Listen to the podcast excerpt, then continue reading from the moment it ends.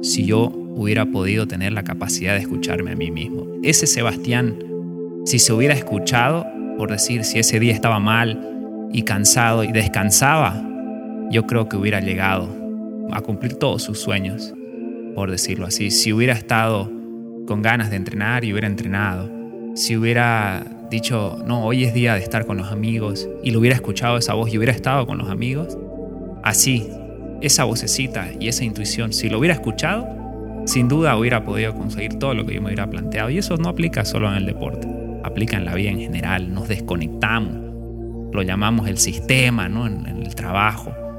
Estamos metidos en el sistema, ya no, nos quitan ese poder de escucharnos. Entonces, de poder nosotros tomar decisiones por nuestra propia vida y qué es lo que creemos que es bien y qué es lo que no está bien para cada uno de nosotros.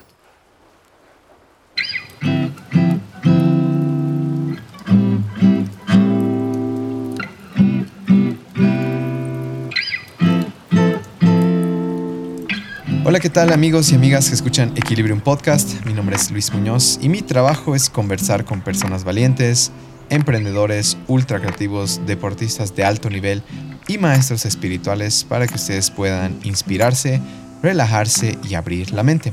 Si es que es su primera vez acá, Equilibrium es un espacio seguro de conexión íntima que les ayudará a encontrar respuestas, sentirse mejor, especialmente bajones, e incluso sanar situaciones personales pendientes. Todas nuestras conversaciones tienen ese toquecito de calidez súper, súper bonito. Espero que lo disfruten mucho. Estamos en Apple Podcast, en Spotify y también en Google Podcast. Siempre recomiendo escuchar el podcast mientras limpian la casa, caminan o trotan, en el auto, alternativamente a la música, al menos de lunes a jueves, y también durante viajes largos. Déjennos acompañarlos. Algo importante que deben saber de este episodio, que es el episodio final de temporada. Así es, sinceramente, pienso que podemos ofrecerles algo aún mejor de ya lo bueno que es Equilibrium. Digo ahí desde un, no digo desde el ego, lo digo desde un lugar muy sincero, porque pienso que Equilibrium tiene ese toque súper profundo de poder contar las historias de las personas. Entonces, muchísimas gracias por haber estado esta temporada de 21 episodios. Este es el número 21. Si es que ese es el primero que escuchan, dense una vuelta por cualquiera de los episodios, les va a encantar. Y bueno, incluso si es que necesitan, pueden escribirme a Luis Munoz de en Instagram para que les pueda recomendar algún episodio. Tenemos más de 120 en nuestras seis temporadas, entonces puede que eh, a partir de la situación que estén viviendo, yo les pueda recomendar algo mucho más específico. Pero bueno, vuelvo a agradecer a todos los que nos han acompañado estos 21 episodios, de parte de Alfie, de parte mía, de parte de todo el equipo de Equilibrium. Muchas gracias por consumirnos, por recomendarnos, hacerse parte de nuestros clubs de lectura, de nuestras clases de yoga, de nuestros workshops o de nuestros campamentos. De verdad que para nosotros es un honor servirles. Es algo que, que lo hacemos desde un lugar muy sincero, muy gustoso gustoso, eso no suena bien, de mucho gusto y de verdad que, los aprecio a cada uno de ustedes que están ahí escuchándonos desde su habitación, desde el auto o desde donde sea que estén. Gracias. Bueno, vamos al último episodio. Conocí a Sebastián McLean el 2017 en el TEDx de Santa Cruz. Me lo presentaron en su momento como el mejor golfista de Bolivia, quien lo era.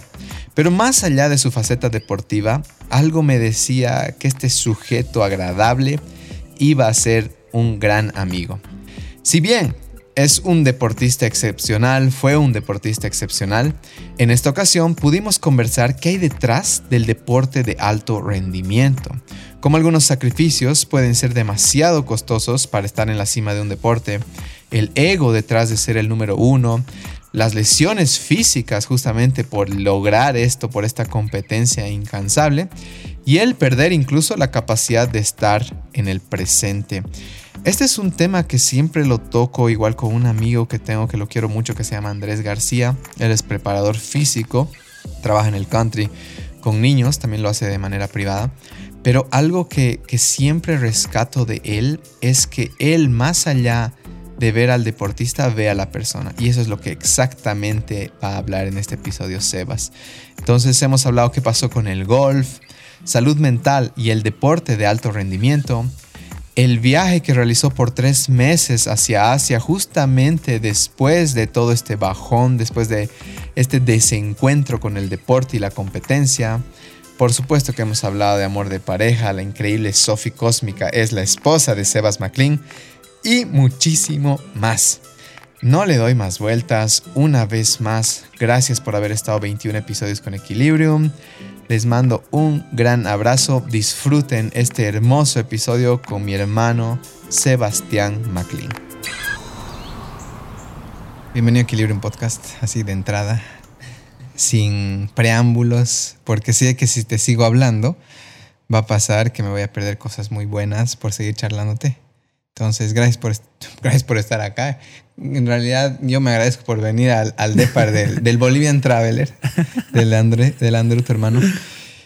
Eh, y gracias, gracias por recibir en realidad. Este es el primer podcast que hago en San... No, hace años hice un podcast con Ariel Canido, diseñador. No sé si sigue diseñando actualmente. Sigue, sigue. ¿Sigue? Sí. Y, y nada, fue súper lindo. Pero para Equilibrium, este es el primero. O sea que gracias. Gracias, Luis. Como siempre, un gusto, hermano. De verdad. Sí, mira, tal vez, lastimosamente, tal vez algunas personas se han perdido tu episodio en Tú también puedes podcast, mi primer, mi primer podcast.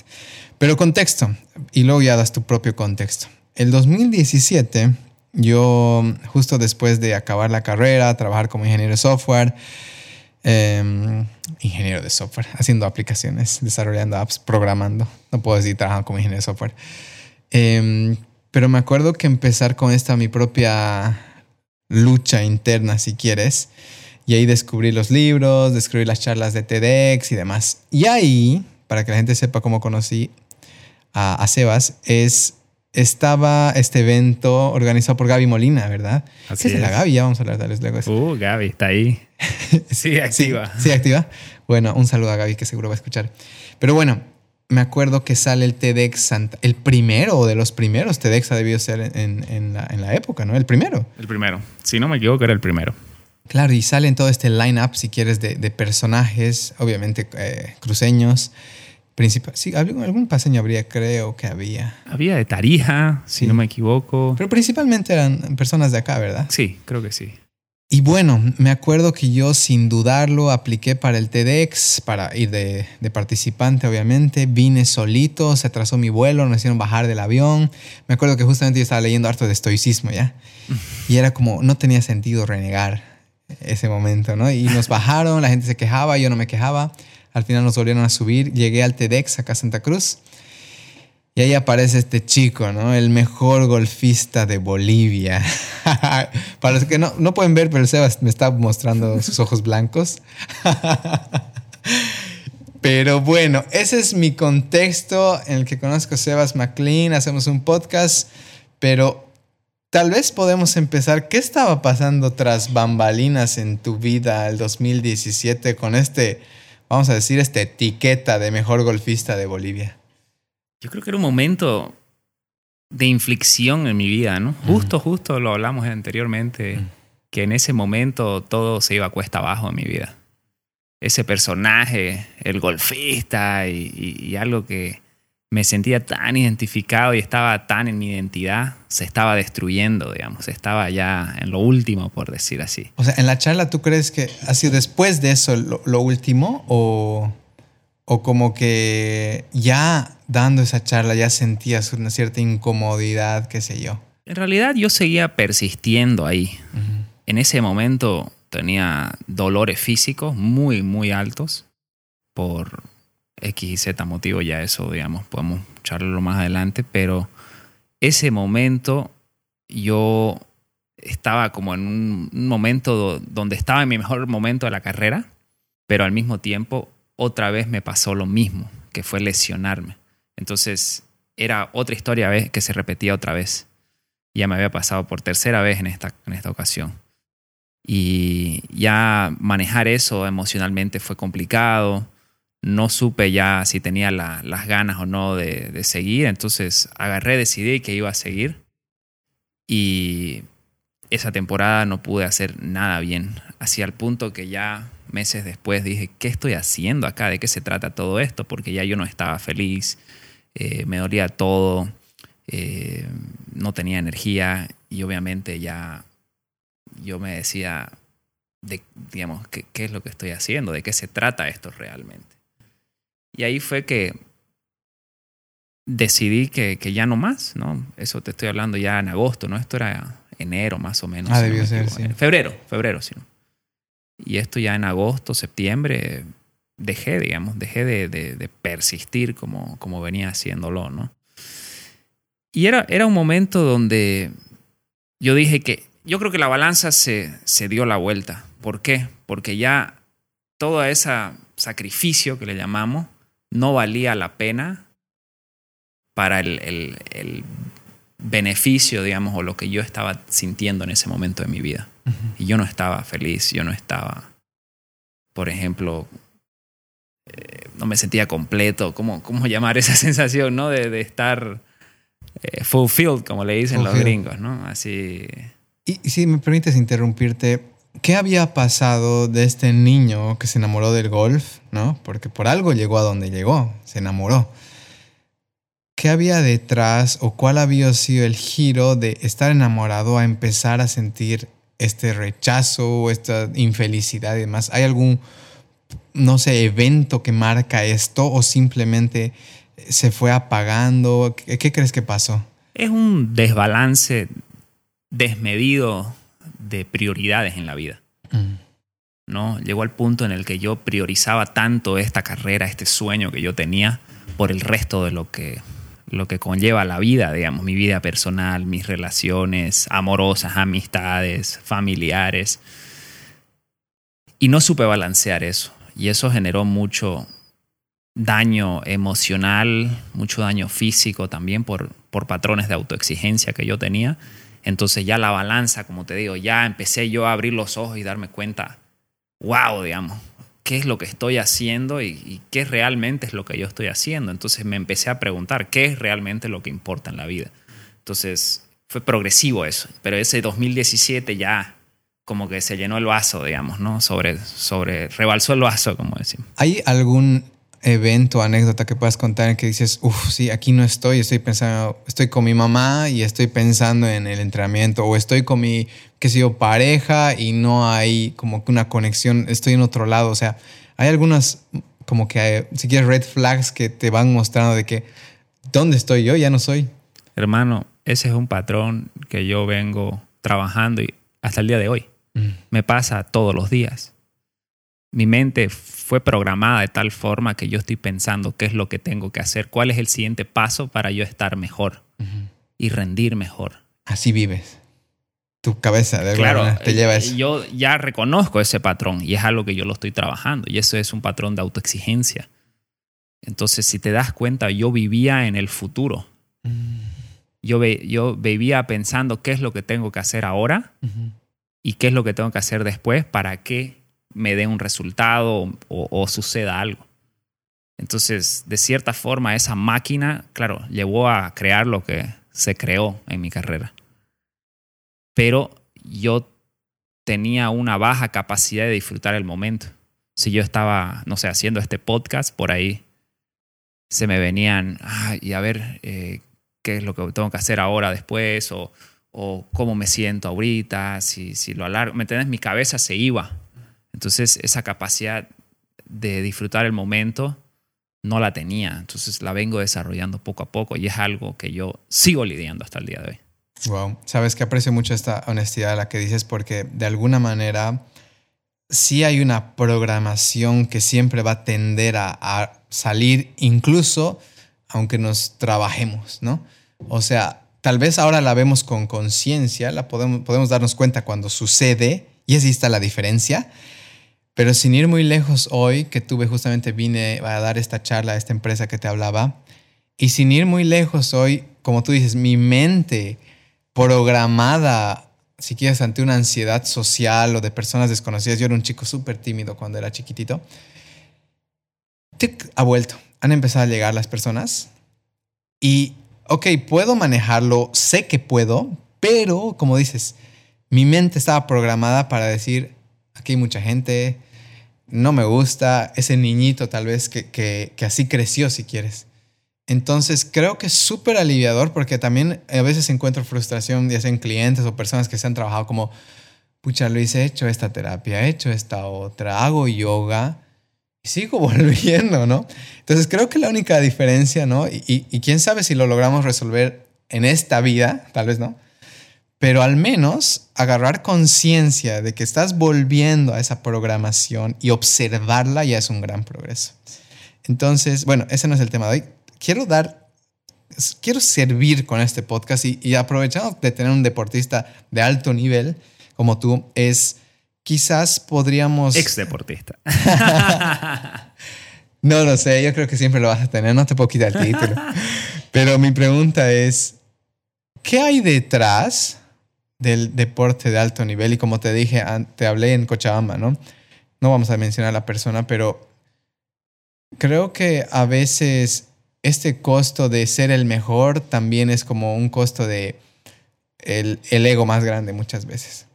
Entonces, ¿qué crees que los deportistas de alto nivel hoy, o esos niños, porque conozco, tengo un amigo que es entrenador, eh, preparador físico de deportistas, sé que él está, haciendo, está dando un nuevo enfoque ya de, cómo tiene que ser con equilibrio, pero tú, en tu experiencia, ¿qué crees que hubiera hecho la diferencia para que tal vez hoy no te hubieras quemado, hubieras mantenido cierto balance para seguir, digamos, esta carrera. Obviamente ese es tu caso y, hay que aceptarlo y honrarlo, pero ¿qué crees que hubiera hecho la diferencia al avanzar en tu deporte? Yo creo que si hay un mensaje de hoy día es saber balancear tu vida, saber que existe otra cosa más allá del deporte, digamos en este caso hablando, ¿no? Y que en realidad aprendamos a escuchar nuestro cuerpo, nuestra verdadera voz, por decirlo así.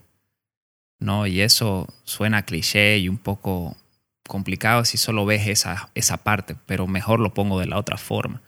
Si nosotros solo nos enfocamos en nuestros objetivos deportivos de alto nivel, perdemos conexión con nuestra propia voz, porque solo estamos pensando en el resultado y, perdemos la incapacidad de evaluar lo que está sucediendo ese momento, ese día, cómo me siento. Y al final,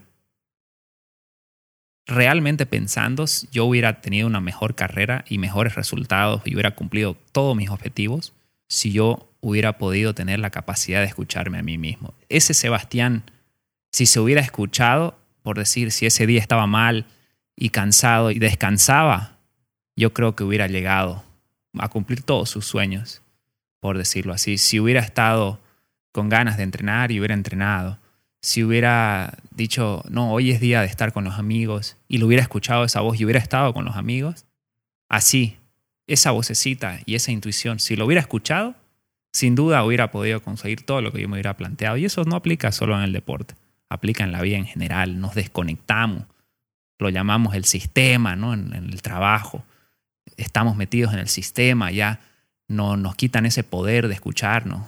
Entonces, de poder nosotros tomar decisiones por nuestra propia vida y qué es lo que creemos que es bien y qué es lo que no está bien para cada uno de nosotros. Entonces, eso, eso en realidad es algo que yo lo siento profundamente y, lo trabajo todos los días, ¿no? Para seguir en conexión conmigo mismo, seguir en el momento y saber escucharme. Y confío en que eso me va a llevar donde me tengan que llevar, digamos.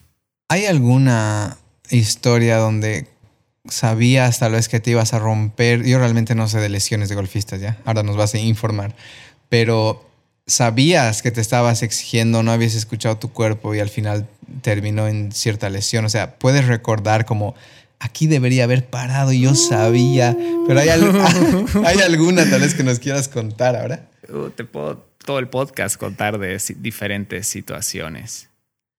Pero Muchas, muchas, muchas. Y te voy a decir algo, iba a tantos doctores, eminencias del mundo, he gastado cien, digamos, decenas de miles de dólares en doctores, en especialistas, en terapia. Llegué al punto en que yo tenía un fisioterapeuta a sueldo. Hermano, ¿quién tiene un fisioterapeuta a sueldo? Ya, imagínate, que yo lo llamaba a cualquier hora del día y le, me, me tenía que atender.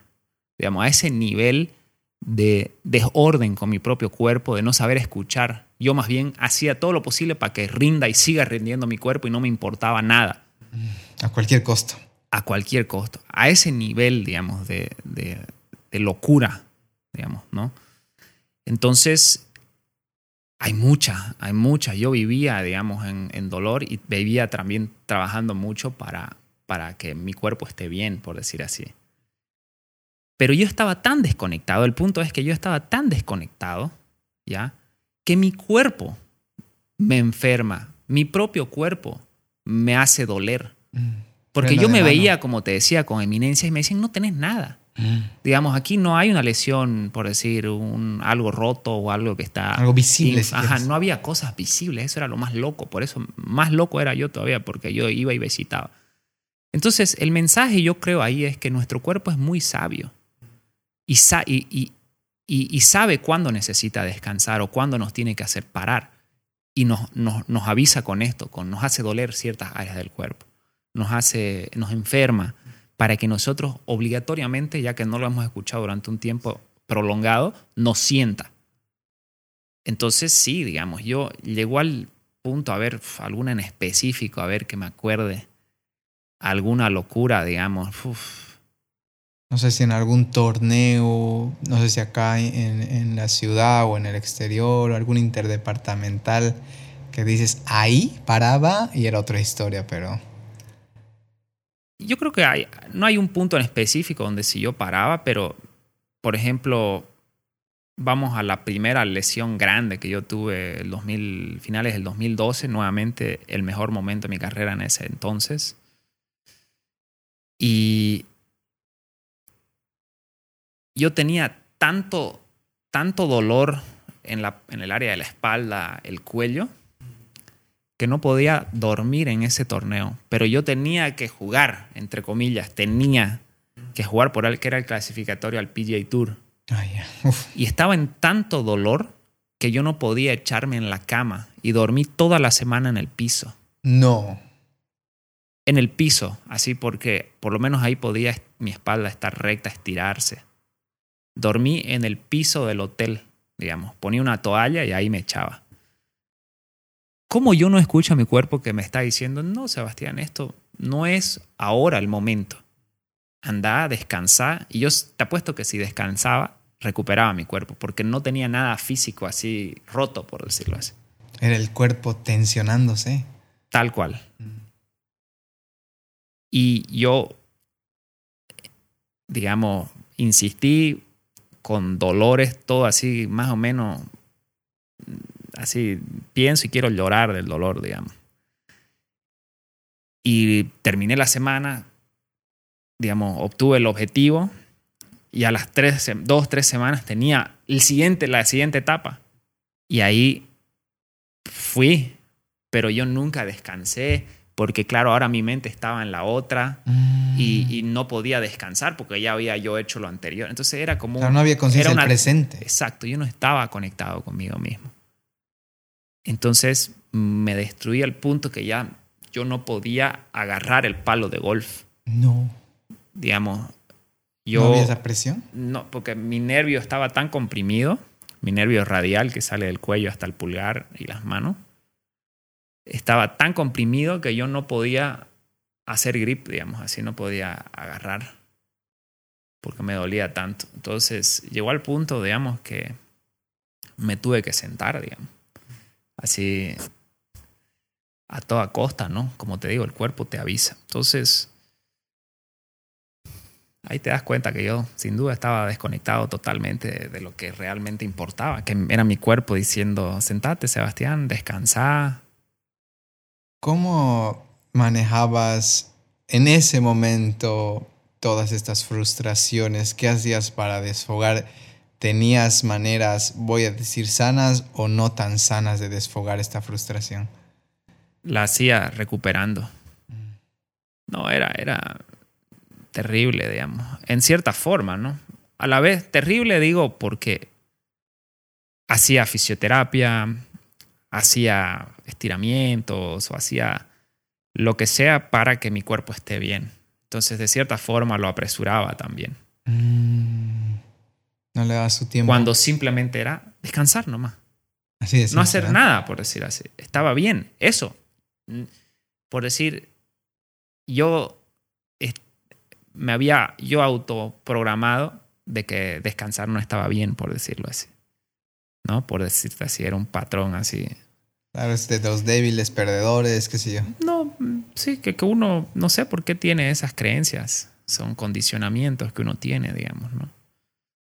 Y no podía quedarme quieto, tranquilo, así a descansar, que era lo que mi cuerpo necesitaba. Por ahí, no sé, pues estar tranquilo, hacer otras cosas, ver a mis amigos, a mi familia, lo que sea. Era eso. Era eso. Así. Ahora sabes. Tal cual, claro. Ah, bueno, sigo aprendiendo, es un patrón, muy, es algo que también trabajo todos los días. Y no te voy a mentir, yo sigo, sigo, por decir, trascendiendo estos, estos, estos patrones, digamos, ¿no? Es algo que no sé si lo voy a hacer, digamos, lo voy a, seguramente lo voy a trabajar todo el resto de mi vida, digamos. ¿no? Y sabes que es algo que muchos deportistas sufren, pero no lo hablan. Sí, ¿sabes qué? Siempre que uno escucha una entrevista y demás, es como, sí, he sacrificado todo esto por ser el número uno. Eh, Y ahorita, por ejemplo, hablando del contexto actual, Cristiano Ronaldo hace dos, tres años era la eminencia junto a Messi, ¿no? De- del fútbol, eran los cracks. Y ahorita es hasta lastimoso y muy cruel, voy a decir, el deporte, como a sus, no sé si tiene 37 o 39, tiene 37. El deporte le ha dicho, no, ya no eres nadie. O sea, ahorita banquea en el United, sale, no puede hacer nada. Y, y eso hablaba el otro día con mis papás, creo. Es como, ok, digamos, eres médico, te retiras a tus 65, 70 años, cuando tal vez puedes descansar y demás, pero el deporte es muy cruel de quitarte lo que más amas desde que eras niño a tus 37, estamos hablando cristiano, los normales, 33, Claro. 32, 34 años. Entonces, realmente hay una, no sé si publicidad o propaganda es la palabra correcta de decir, sacrifícalo todo para ser el mejor. Y ahí es como que realmente, ¿será que lo vale? Eso es lo que, claro está, no creo que valga la pena a cuesta de lo que se sacrifica. Si es que la persona no sabe que la vida va más allá de, ese, de esa carrera deportiva. Mm. Entonces, realmente yo creo que es muy importante desde chiquito hacerle saber que primero la persona tiene que estar bien antes que el deportista. Wow. Primero la persona importa más antes que el deportista. Si el chico o la chica sabe manejar eso desde una temprana edad, el deporte puede ser saludable. Deporte de alto rendimiento puede ser saludable para esa persona. Pero si no sabe eso, no va a ser saludable. Yo creo que te está llevando a compensar algo. Y ahí, ahí te va, va mi, mi siguiente pregunta, hasta donde quieras, obviamente, pero sabemos que nuestros comportamientos muchas veces están respondiendo a algo tal vez no resuelto, ¿no? Qué sé yo, eh, me imagino, y a ver si te resuena, pero en el mundo del deporte, tal vez a un nivel familiar incluso ser el número uno era mi manera de ser visto qué sé yo, tengo el hermano súper artístico o tengo la hermana que tiene estas cualidades y de repente, ¿tú eres del medio? No, el mayor. El mayor. Entonces tal vez como mayores que, ¿cómo hago que me vean? ¿No? Entonces, ¿tú crees que va por ahí? ¿Lo has trabajado o estás en eso? ¿O qué crees que había detrás de esta compulsión? Porque una compulsión, una adicción casi a ser de los mejores a cualquier costo. Mira, hay algo, no sé si la gente se va a sentir identificado, ¿no? Pero hay ciertas personalidades de las personas, de los, desde chiquitos. Sí. Y yo tenía una personalidad muy competitiva, muy, muy paelante, por decirlo así, ¿no? Que mis padres nunca me presionaron, ni tampoco me tuvieron que enseñar a entrenar, a ser disciplinado. Tenía esa como creencia yo desde que nací, digamos, no que, que esa personalidad, por llamarlo así. Y creo que eso en mí, digamos, floreció cuando desde muy chiquito pude ver los éxitos, digamos, del deporte. Entonces, ya mezclado esa personalidad que yo tenía con los éxitos, Con ese estímulo, ¿no? vi como un camino de que esto podría ser algo, digamos, ¿no? Entonces ya mis patrones, digamos, naturales, digamos, de, ser activo y, con esa, esa, energía, por decir, y de, hacer, hacer, hacer, digamos, ya se, se, incrementaron desmesuradamente, es una palabra. Sí, sí, correcto, desmesuradamente.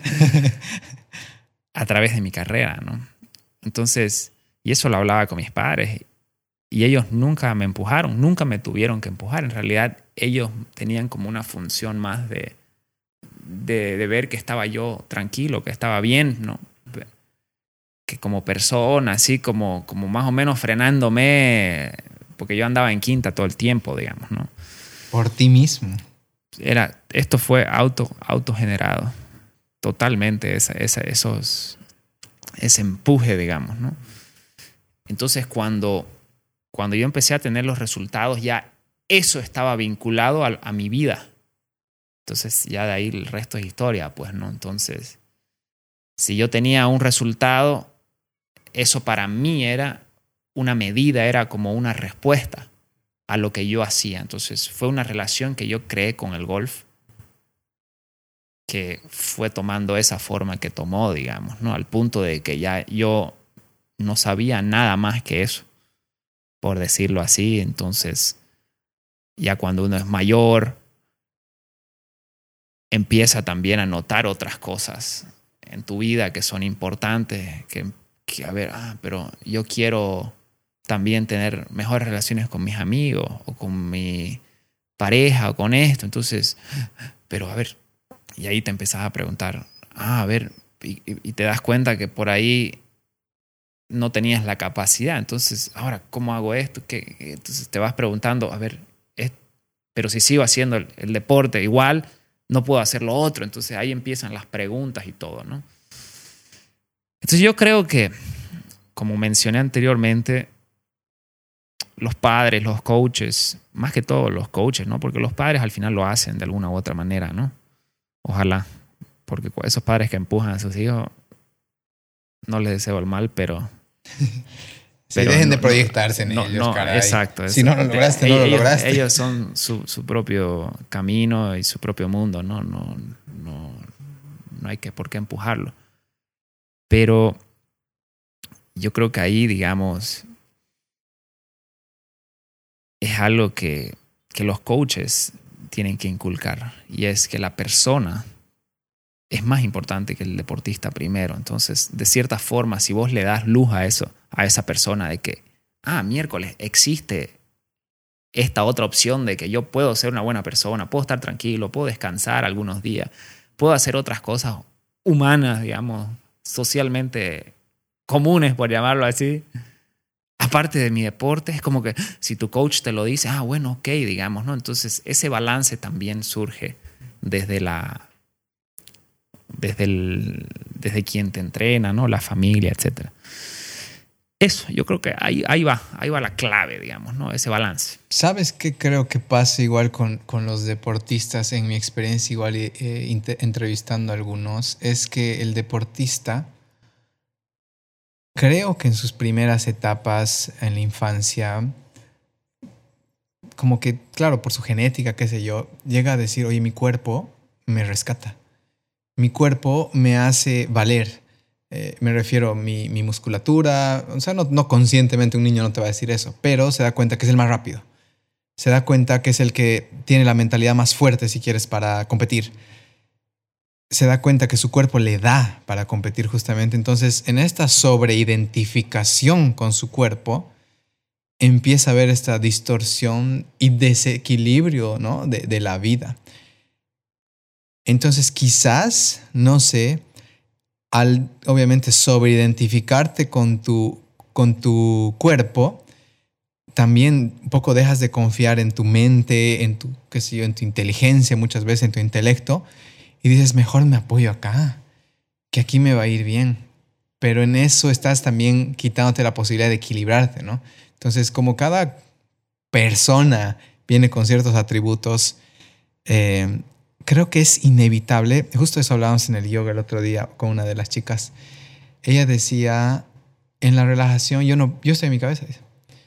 Y le dije, por si acaso tú siempre te has defendido con tu mente, eres súper inteligente y demás. Toda la vida, Luis me dice. Toda la vida yo siempre he sabido, que, o sea, y me dice riéndose, ¿no? Yo siempre sabía que era más inteligente que los demás. Yo sabía dónde, dónde darles, yo sabía sacar las mejores notas. Entonces ahí ya también es la sobreidentificación con la mente. Entonces hay una desconexión con el cuerpo y por eso no se puede relajar el cuerpo. Porque la mente dice, aquí no soy nada. Entonces, ¿te resuena esto de ser mucho más corporal y decir, no confío tanto en mi cabeza, en mi intelecto? A ti no te, te noto mucho más balanceado que otros deportistas que he entrevistado, pero ¿has alguna vez desconfiado de, tus capacidades intelectuales y has dicho, mejor me apoyo en mi cuerpo? No creo que específicamente eso. Siempre sentí, y lo puedo ver, que tengo una capacidad motriz, digamos, bastante avanzada respecto a mis compañeritos, ¿no? Desde chiquito o... Tenías conciencia de eso. Sí, o aún en el colegio, en la universidad, digamos, la capacidad de... Yo miro y lo replico fácil, digamos, ¿no? Esa, siempre dije, ¿no? Como esa, esa habilidad motriz es más alta que mi capacidad, digamos, de, escuchar, por ejemplo. Aprendo, por ejemplo, mi, mi, mi, aprendizaje auditivo no es tan bueno, pero mi vista, ah. yo veo tu nombre escrito y me acuerdo. Pero si vos me decís, y es primera vez que te presentás y me decís tu nombre, no me acuerdo. Pero si, no sé, leí que en tu etiqueta aquí del trabajo... se graba. Y me, se graba. Por ejemplo, entonces pude identificar desde chiquito cómo yo realmente aprendía, digamos, ¿no? Entonces sin duda motriz, era tremendo, digamos, para eso. Así sentía que estaba en mi, salsa, digamos, ¿no? Ahora, más allá de eso, que también lo mencionabas, es el personaje que nosotros creamos. Mm. Entonces, uh, él es el deportista, él es el golfista, él es el campeón, él es el tanto. el ego infladito. Entonces, ahí hay un hay una máscara, un traje que se va acomodando más, se va pegando al cuerpo más, más, más, más, más, si es que no sabes identificar otra cosa. Y cada uno tiene sus propias creencias, digamos, ¿no? Pero yo creo que si yo creo que era el mejor golfista de Bolivia, o creía, digamos, no ahora, si creí eso, y lo creía y lo sabía también, por ejemplo, ¿no? Entonces, no era que andaba yo caminando y diciéndole a la gente, pero la gente sabía que sabía. Así se presentaron, de hecho, en el TEDx. Los que, los que me conocían me identificaban por eso. Entonces, no es que uno va y, y lo utiliza eso para una u otra cosa, pero esa es tu identidad al final, por decirlo así. Ahora, ¿qué pasa? Imagínate lo limitante y lo lo pequeñito que es esa limitación de solo ser ese deportista, ese campeón, cuando en realidad como humanos nosotros somos mucho más que eso. Mm. Nosotros, no importa la creencia, eso ya es independiente de la persona muy particular, pero yo después, más adelante en mi vida, me di cuenta que nosotros somos mucho más que eso. Y que ser golfista era pues una migaja de pan de lo que yo realmente podía hacer como ser humano yo era parte de toda una sociedad, digamos, era parte de toda una especie humana, era parte de un planeta y también soy parte de un universo.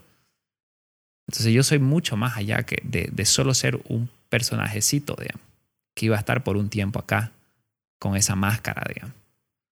Entonces cuando yo poco a poco fui dándome cuenta de eso, como que pude respirar y dije, wow, qué pequeñito es eso.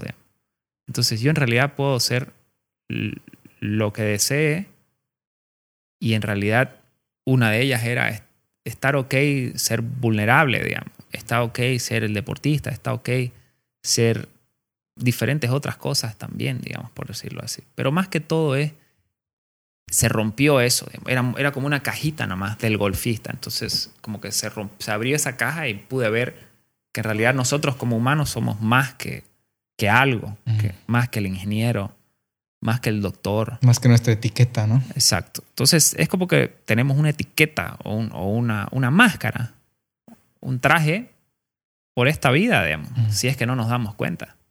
Sabes, yo creo que de este traje que hablas eh, es inevitable ponerte la máscara. O sea, al menos hasta cierto periodo de tu vida que despiertes.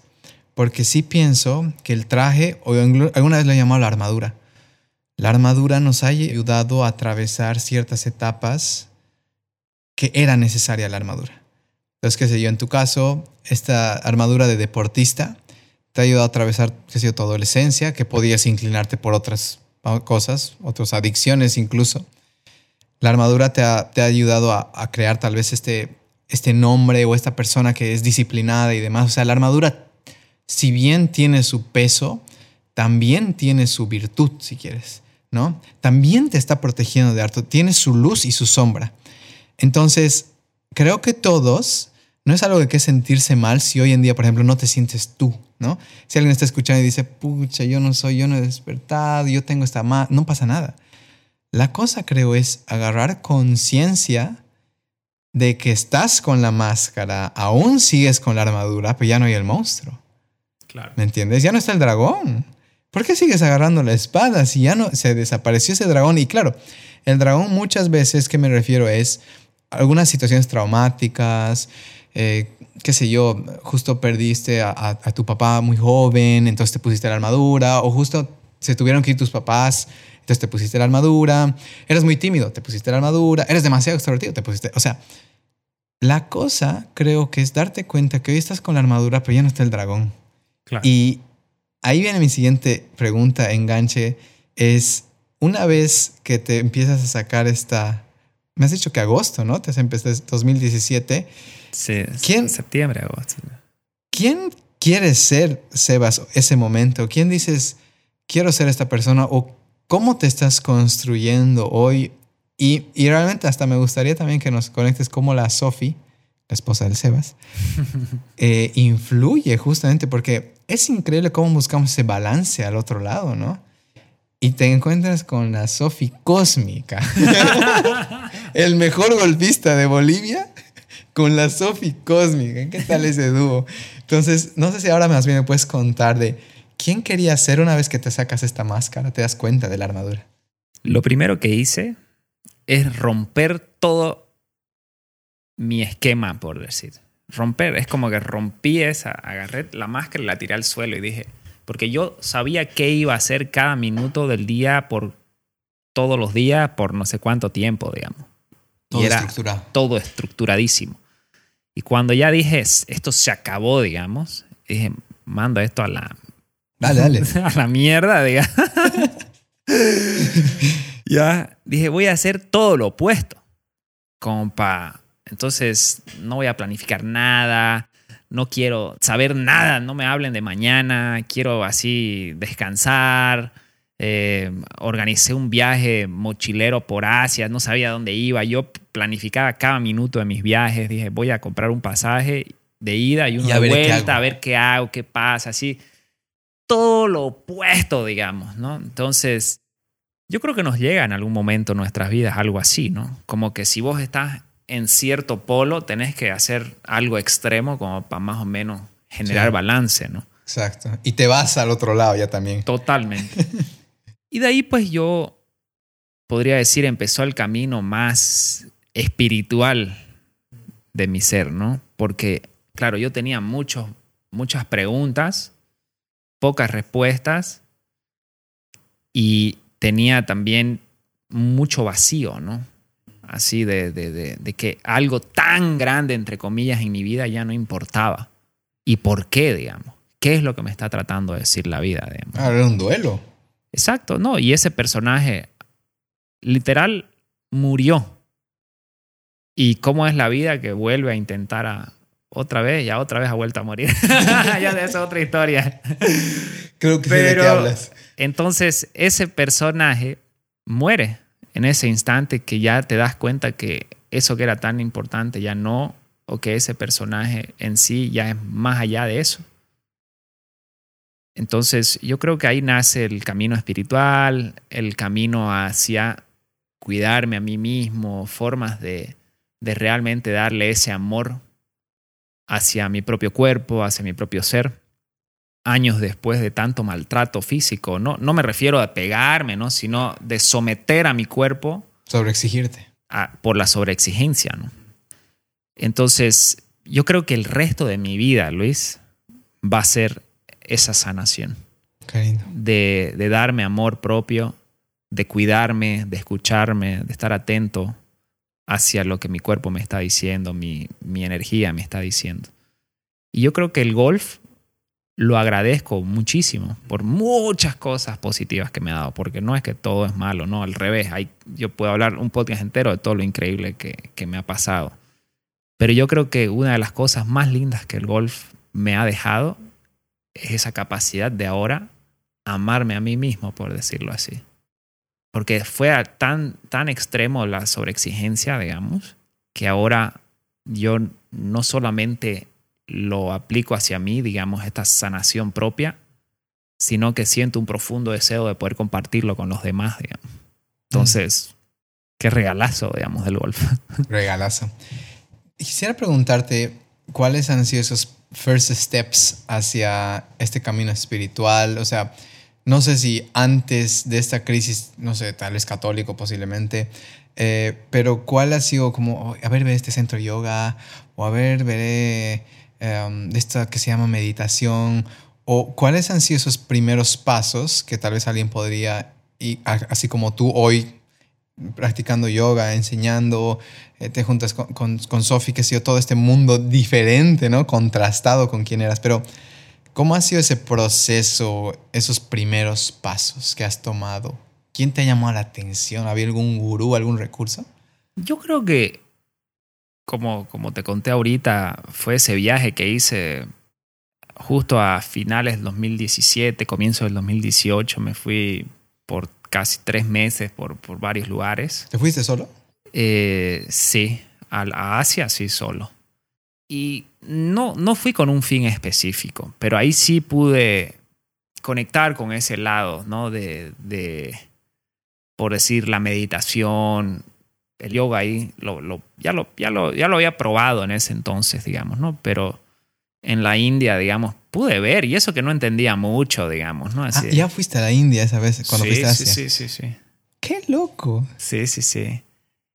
Y en realidad no tenía mucha idea qué es lo que estaba viendo, digamos, en, sí, digamos, de, toda esa experiencia del viaje, ¿no? no solo en India, sino todo lo que estaba experimentando, digamos, viajar te abre la mente, el estar ahí sin hacer lo que yo hacía todos los días ya... No te puedes poner la máscara ya. Claro, ya ahí, digamos, levantarme, no tener nada planificado o hacer otras cosas, como que empecé a encontrar, lo primero, ese gozo, digamos, en, otras cosas a través del viaje. Y después, al final del viaje, que el último destino fue India, mi madre me dijo, deberías ir a Rishikesh, me dijo ahí, anda, anda a conocer, porque yo solo había ido como de turismo. Y justo fui.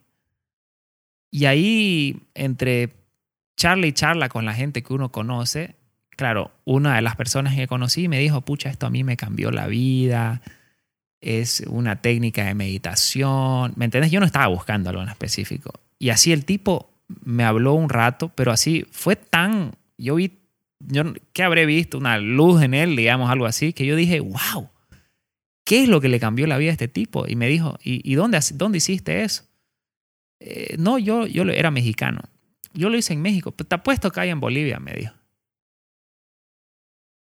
¿Qué? Le digo, entré a internet, se llama eh, Vipassana, se llama. Ah, meditación Vipassana. Sí, como la tradicional, ¿no? De, de SN Goenka, digamos, ¿no? Que es muy pura, es la técnica que usaba o enseñó al Buda en realidad, en su época. Y yo, le digo, ¿qué va a haber en Bolivia? me entro a internet, esto ya era a finales de febrero. ¡Pum! Curso de meditación Vipassana en Cochabamba, en abril y es gratis, me dice. Inscribite.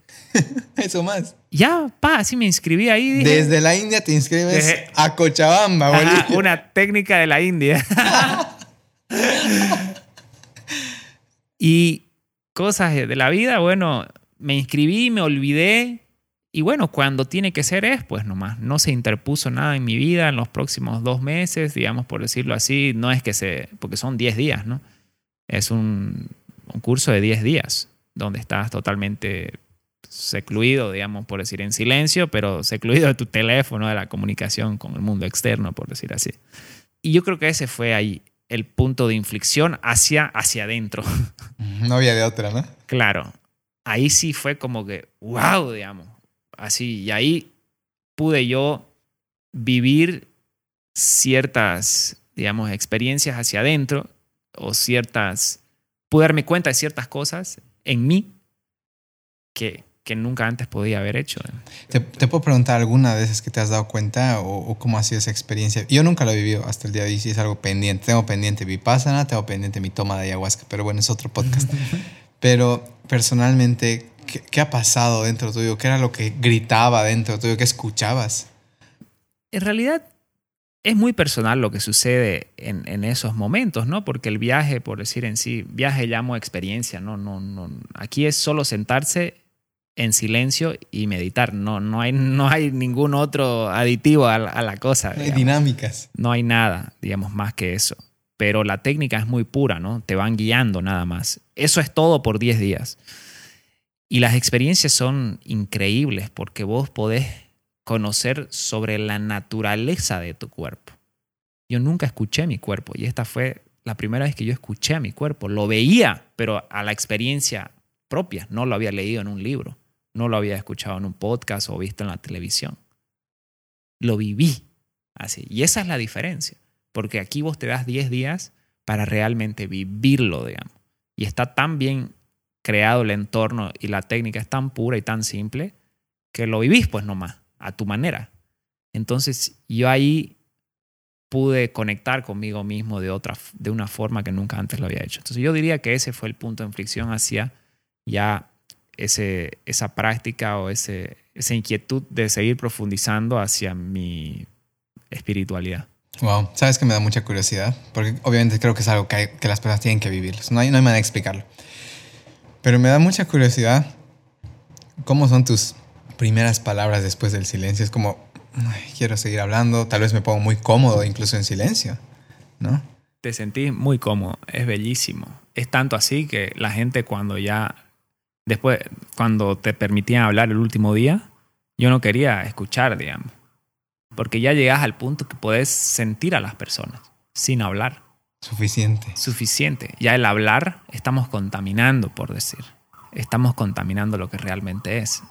Pero si nosotros realmente ponemos atención y entrenamos nuestra capacidad, somos capaces de percibir sin ni una palabra. Y te estoy hablando a niveles energéticos, que no vamos a entrar en detalle ahí, pero eso, eso existe. Para los que, escuchan, eso existe. Vos podés entrar a un cuarto y darte cuenta quién está bien, quién está mal, quién está acelerado, quién está esto, lo otro. Y lo mismo, así en silencio también. Totalmente. El, el, el mismo cuerpo, aparte, digamos, de percibir, como dices, utilizar tu intuición, el mismo cuerpo habla por sí solo. Las uh. posturas. Justo hoy, como les decía que fui a esta charla y les dije explícitamente a ellos, las personas están cruzando ahorita sus brazos, malas señales, dicho. Ellos no quieren que les toque el corazón, ellos no quieren entrar en, la materia. Algo de lo que he dicho los ha puesto como les ha hecho parar los pelos. Y también a la gente del podcast le digo, si estás negociando algo y la gente cruza sus brazos, algo anda mal.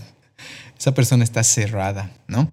Entonces, o cuando, por ejemplo, estás en una cita, estás con alguien y sus pies apuntan a la puerta de salida, lenguaje corporal, esa persona se quiere ir esa persona está apurada, se cansó de ti, lo siento mucho, alguien si, si lo vivió, pero realmente hay en el cuerpo, como decíamos hace rato, el lenguaje del cuerpo es, claro, es inconsciente.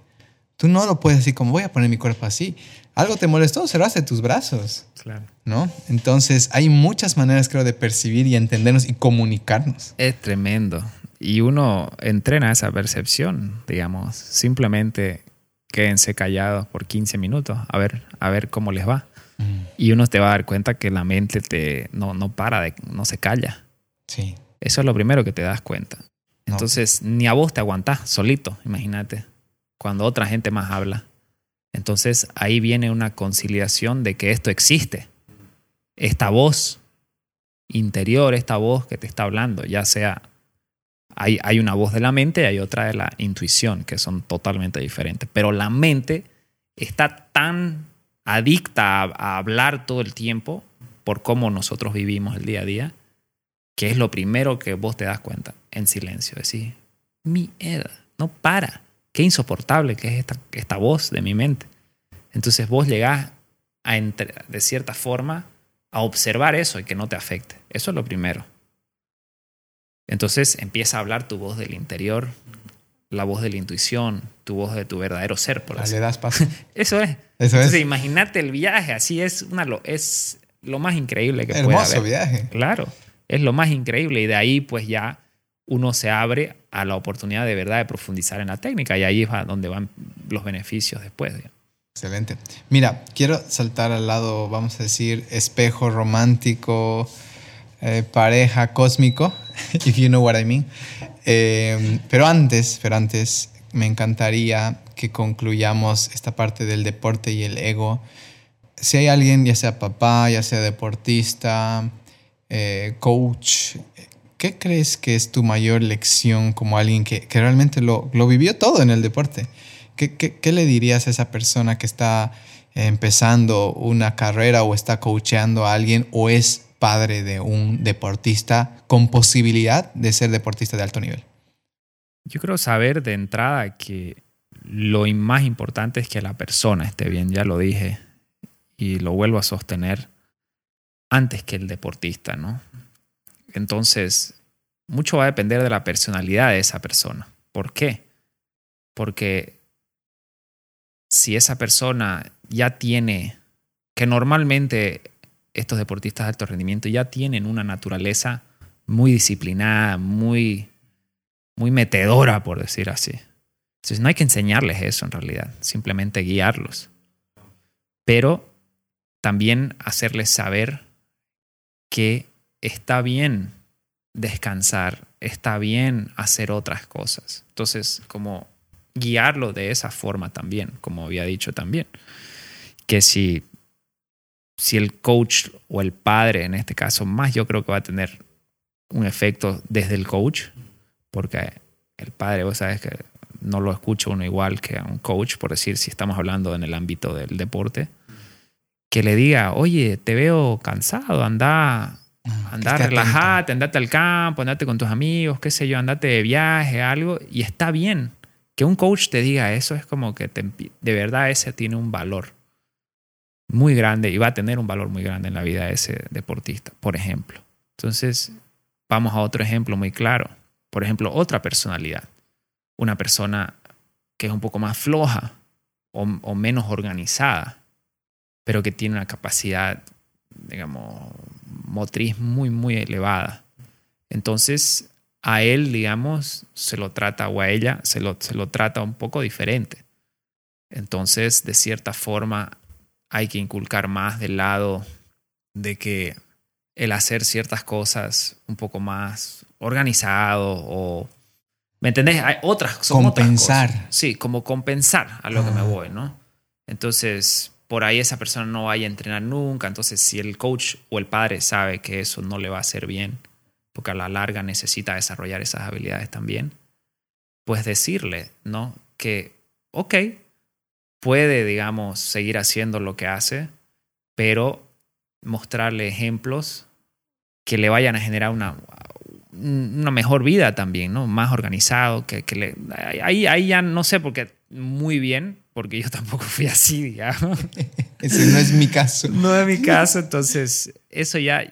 Pero la cosa es el balance, eso es, ese era el punto, digamos, ¿no? Un balance, diría yo es muy, muy importante. La persona tiene que estar primero bien antes que el deportista. Me gusta. Me gusta esto de, que el coach, el educador, si está atento a la persona que está educando, coachando, puede ayudarla a potenciar eso que tiene compensando con lo que no tiene. Exactamente. Entonces, como tú dices, tú no, y el otro día igual estaba viendo este documental buenísimo, a ver si lo ves, se llama Coaches Player Coach Play, Playbook, algo así ya. Está en Netflix, por si acaso. Y Mourinho, que es un gran entrenador, le gusta que le guste, eh, decía, yo no le voy a enseñar a Cristiano Ronaldo a tirar tiros libres. Claro. Yo no le voy a enseñar, que si yo, a, a Messi a jugar fútbol. Yo les voy a enseñar a hacer equipo. Porque ese es mi trabajo. Por ejemplo, si vos solo le enseñás al atleta que sea su disciplina, si yo voy a ser coach, por ejemplo, de golf y voy y enseño golf, me voy a equivocar mucho. Porque por ahí una persona no necesita ni siquiera que vos le enseñes a jugar golf, sino otras cosas en su vida, que es exactamente lo que estás diciendo. Y eso, a, a eso en realidad quería llegar. Un poco para ya organizar las ideas, era eso. Que por ahí vos lo que tengas que enseñarle no tenga nada que ver con su disciplina, sino otras cosas de la vida también. Que eso va a hacer que... Darle balance de vuelta. Exacto, que tenga beneficios en su carrera deportiva y pueda que eso sea algo que perdure por el tiempo. De otra forma, se va a desbalancear. Si vos solo le enseñás el deporte, se va a desbalancear. Y eso casi que es seguro siempre. Qué loco, gracias por eso. Bueno, seguro vamos a recomendar este episodio a, a este círculo, vamos a decir. Ahora sí me encantaría, me, algo que disfruto mucho son estas parejitas, ¿no? Y contar estas historias. Eh, hoy, tal vez darle un poco de contexto a la gente, como la conoces a Sophie. Eh, ¿Qué crees que ella o cómo ha llegado a tu vida? Voy a lanzar un spoiler de esta historia, pero Sophie ni siquiera sabía que Sebas jugaba golf, ¿no? Ni siquiera sabía quién era el famoso Sebas McLean con esta máscara, con este trofeo, si quieres. Entonces, ¿cómo es este encuentro y qué estás aprendiendo de esta mujer que, que claro, te lleva por el otro lado? ¡Wow! ¡Qué preguntita! sí, Sophie no tenía idea que yo hacía lo que hacía. Y es algo que de cierta forma es increíble, porque las parejas también son los mejores espejos de uno. Uf. El espejo de más ángulos que existe. Entonces, es como que es a veces así me explota la cabeza, porque claro, el punto de vista a veces es tan objetivo, digamos, sin, sin tomar un lado o el otro, digamos, es como que de un punto tan, tan, tan, tan diferente, posiblemente también sería otra palabra, al que yo he estado acostumbrado en mi entorno, que es refrescante, es como que, wow, realmente me cuestiono mucho a mí también en muchas cosas para, para seguir también mi propio camino. Pero en realidad esto surge en un momento donde yo ya estaba muy afín hacia ese camino espiritual, hacia ese lado mío donde realmente también yo quería manifestar una persona en mi vida que vea bien o que vibre con eso de buscarse uno mismo y ese camino, ¿no? Porque yo también había tenido otras experiencias a salir donde hablaba de estas cosas y claro, nada que ver, digamos, ¿no? Por ejemplo. Eh, entonces yo ya no quería eso de, de ah, lo de siempre, por decir, ya sin entrar muy en detalle.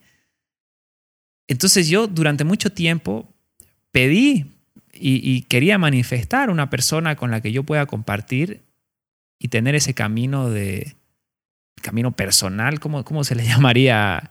Ese camino de, espiritualidad, de sanación o ese camino de, de ser una mejor persona, por decirlo así, y que la pareja con la que esté también entienda y, y también busque eso. Entonces poder crecer en mi propio camino y ella también poder crecer. Entonces siempre pedía poder estar con una persona así. Y bueno, ¡pum! Ahí llegó Sofía. Funciona. Funciona, funciona, funciona ese poder de manifestación. Entonces, cuando nos conocimos fue ya en pandemia, por decirlo así, porque antes era una relación de alumno-profesora. Ah, era su alumno. Sí, era alumno de Sofi.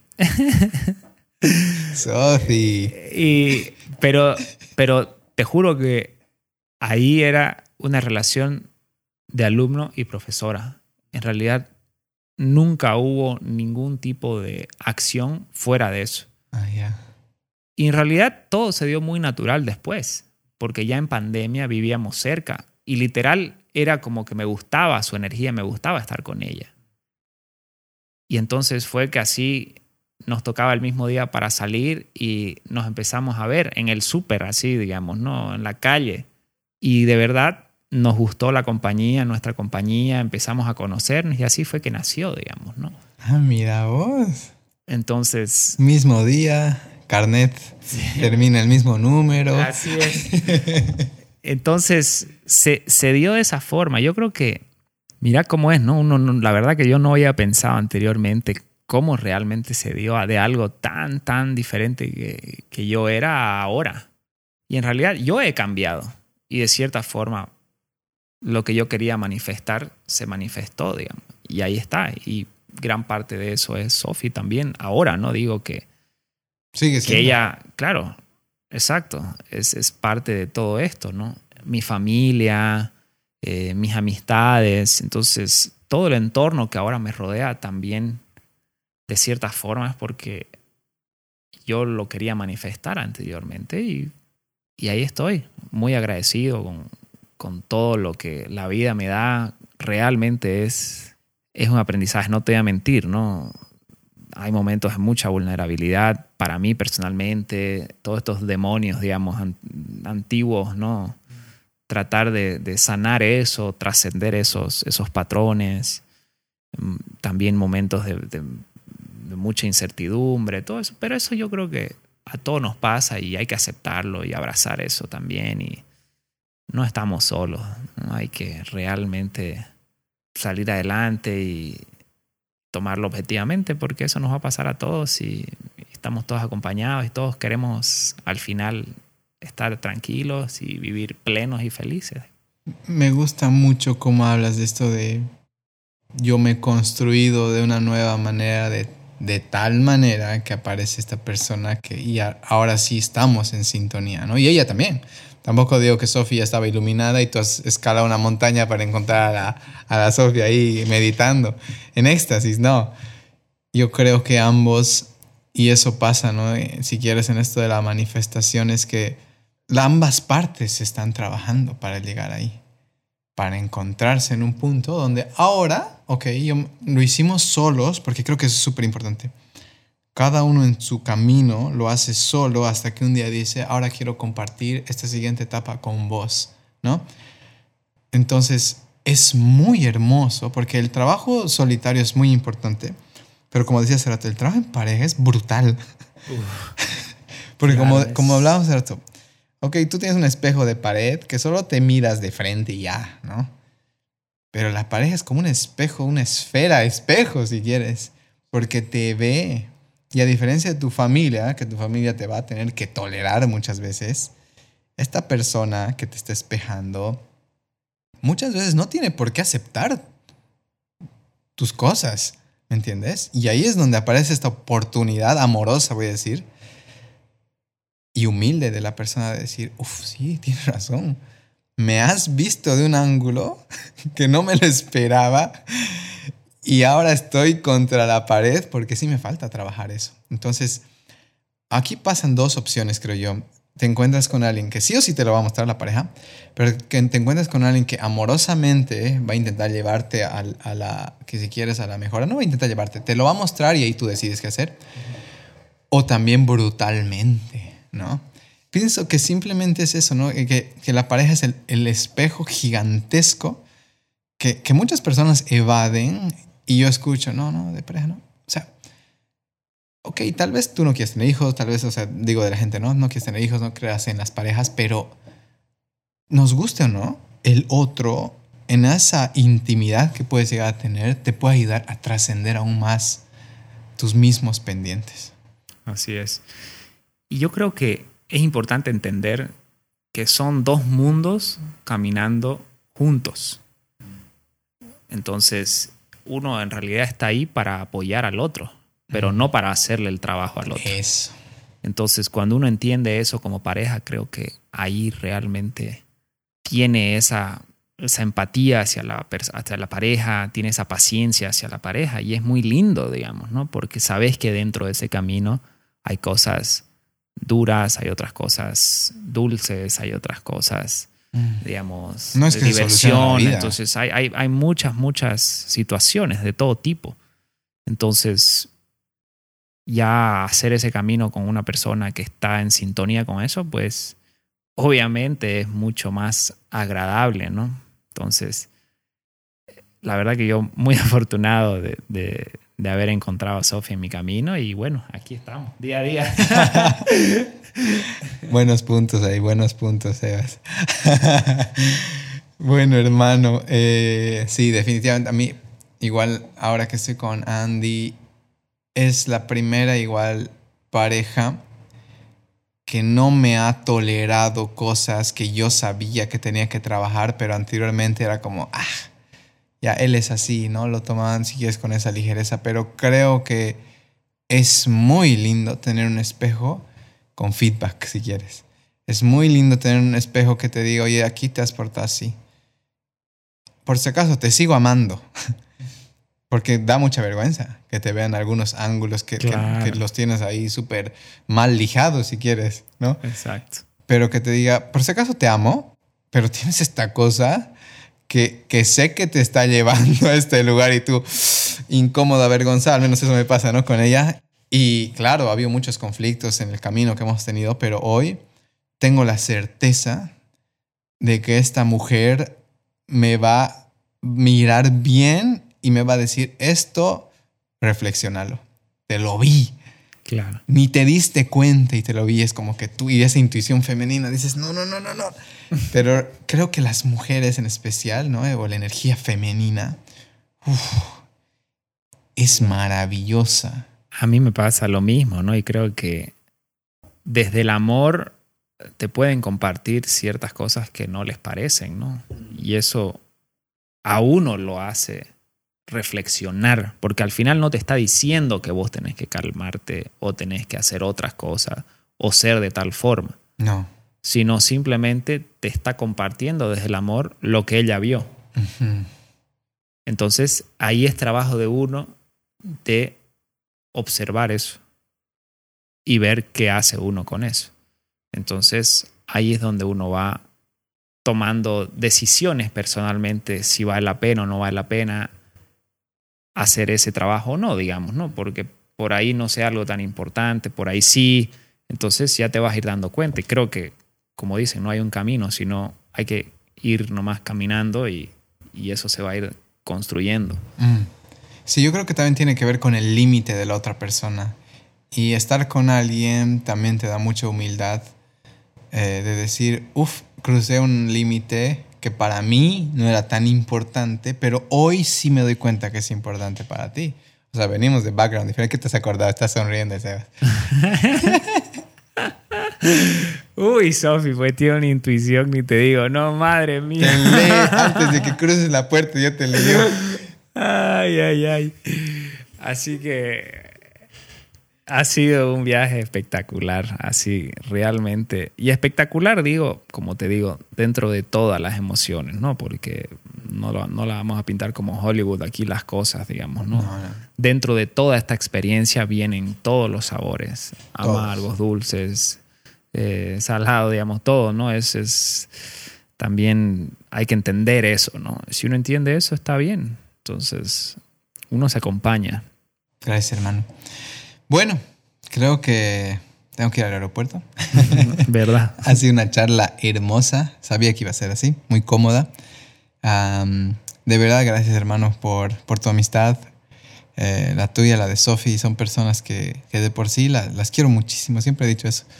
A, Andy igual, creo que alguna vez le he dicho, yo no sé qué tengo con el Sebas, igual desde que lo conozco lo quiero. Y igual desde que conocí bien a Sophie era como un clic. Y nada, se siente muy rico. Yo pienso que ese es el, el currency más, más valioso de la tierra. Ni Bitcoin, ni dólar, ni euro, ni qué te digo, libra. Creo que hoy en día si tienes conexiones eh, reales, conexión, personas con quien te sientes en casa, con quien puedes reír, con quien puedes hablar de los temas tanto difíciles como bonitos, millonario. Entonces al final eh, creo que entender esto te permite decir hacia dónde estás apuntando, ¿no? Hoy mis conexiones cero, llego, solo veo Netflix, no estoy conectando. Y claro, el trabajo inicia en ti. Para conectar con el otro, primero haz tu trabajo. Elevas, van a aparecer más personas. Elevas, va a aparecer la Sofi. y te va a leer todo. sí. Pero bueno, hermano, de verdad, gracias. Gracias por este tiempo y nada, este, este hermoso, hermoso paisaje acá en Santa Cruz. Que gracias, hermano, de verdad. Un placer siempre conversar con vos. Sos luz pura, hermano. Y ah, eso de verdad que es contagioso y el trabajo que estás haciendo es espectacular de compartir toda esta información, de también hacer tus trabajos con bueno, tenés varios, eh, con el yoga, con los libros, con todo eso. Y estoy seguro que vas a ayudar a muchísimas personas realmente a poder encontrarse a sí mismo, ¿no? Que al final las respuestas las tenemos todos adentro nuestro. Es cuestión de realmente dejar esos miedos y, y explorar ahí, digamos, ¿no? Así que, de verdad, hermano, te agradezco la amistad también la aprecio muchísimo, así cada vez que nos vemos es una experiencia hermosísima y bueno, bien, bienvenido a Santa Cruz cuando podás, ojalá que más seguido. ¿Quién sabe que me vengo acá? ¿Quién sabe? Gracias hermano, gracias a todos los que han escuchado, les mandamos un abrazo acá eh, para servirles, sé que igual Sebas desde acá tiene igual con Sofi, si es que escuchan este episodio desde Santa Cruz, dense una vuelta por Sofi Cósmica el espacio cósmico. Yoga cósmica. Yoga cósmica, que lo pueden encontrar en todas las redes sociales. Entonces, júntense con ellos, que son personas que de por sí contagian y si están en cocha, pues aquí pueden entrar a todo el proyecto Equilibrio. Gracias, gente. Un abrazo. Chau. Chau, chau.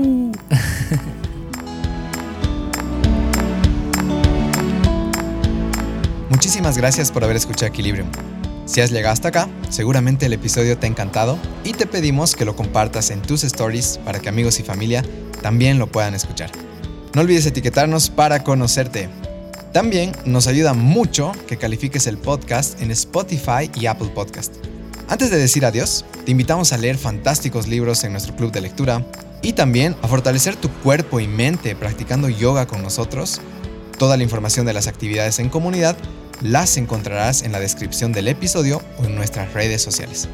Este episodio fue grabado y editado por nuestro querido Alfie y la relajante música compuesta por J. Cocaterán. Aprecio mucho el tiempo que dedicas a escucharnos, el cariño que mandas a nuestras redes sociales y sobre todo que nos elijas para acompañarte a crear la mejor versión de ti. Siempre estoy cerca y si aún no nos conocemos, espero que lo hagamos pronto. Hasta el siguiente episodio. Namaste.